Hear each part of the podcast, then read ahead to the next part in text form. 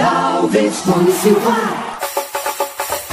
Vamos lá, turma do Papo dos Manos, para mais uma semana. Lembrando que hoje no Instagram, 19h30, tem aí o Papo dos Manos, a live, hein? Tony Silva até que fim, hein? Podemos então comemorar o início de semana com Bahia e Vitória vencendo os seus jogos. Tem um tempo já que isso não acontece, hein, Tony? É, meu irmãozinho Ranieri, tinha um tempão que a gente não falava isso aqui, né? As duas equipes jogaram no mesmo dia e as duas venceram. Mas vamos começar pelo Bahia, né? Vamos lá. Roda Diga. Ah, o colombiano arrebentou quatro gols. Olha que ele fez a metade dos gols que o Gilberto fez até agora no Campeonato Brasileiro. O Rodadiega é a primeira partida que ele começa como titular. É motivo para festa, alegria? Lógico que foi uma noite dele. O que vai acontecer daqui para frente a gente não sabe, até porque Gilberto volta na partida contra o Santos sábado às nove da noite na Vila Belmiro, quer dizer, ele volta da suspensão. A gente não pode garantir se ele vai ser o titular nessa partida. Mas o Rodallega aproveitou, meteu quatro gols. O colombiano foi o destaque.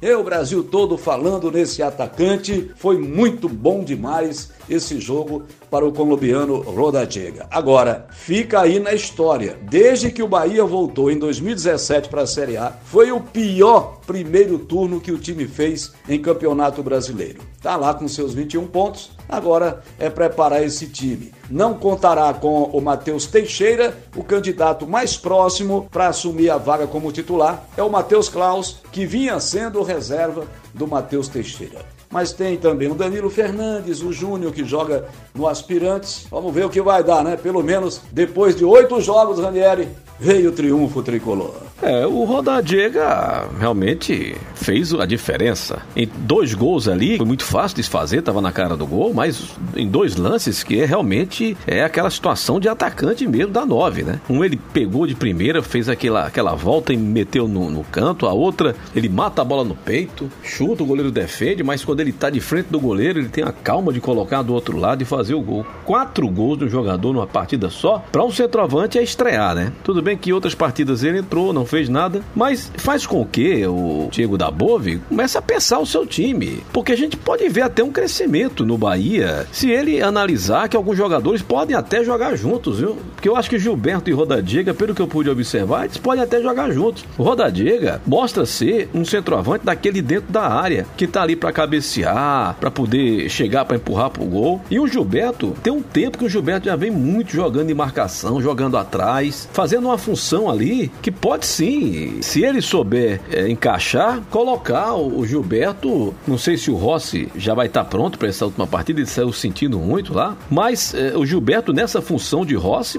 poderia tranquilamente trabalhar, porque além de chutar bem de fora da área, além de ser veloz, também volta para marcar. Então, não sei. Aí vai com o treinador de poder ver se daria certo, né? Colocar esses dois em campo. Mas, beleza, hein? Venceu e agora é partir para o próximo compromisso. Quanto ao Vitória, ô Tony, esse jogo do sábado de manhã, rapaz, deu uma suadeira, mas, mas foi, né? Ah, esse leão. Eu narrei esse jogo sábado, 11 horas da manhã. Ah, o Operário, velho, é o tipo do time que a gente não entende como é que ele tá bem nessa classificação. Bem não, mais ou menos, né? Que é um time limitado e o Vitória foi lá, fez a sua parte, venceu por 1 a 0. Méritos, parabéns para o menino Matheus Moraes, que jogou improvisado, já vinha tentando marcar gol, metia a bola na trave, a bola ia para fora. Nessa não, ele acertou o gol e com o gol do Matheus Moraes, o Vitória ainda não saiu da zona do rebaixamento. Essa é, é uma luta que vai acontecer ainda por outras partidas, por outras rodadas, né? Porque quem está na frente, se escorregar e o Vitória vencendo, passa rapidinho. Já nessa sequência, sexta-feira, pega o Remo às sete da noite no Barradão, com a volta de Roberto à lateral esquerda, Ranieri. É, com esses eh, jogadores aí que você falou, né? Retorno de algum deles aí para poder ajudar. Essa partida com o Remo é, é muito importante. Agora é uma partida atrás da outra.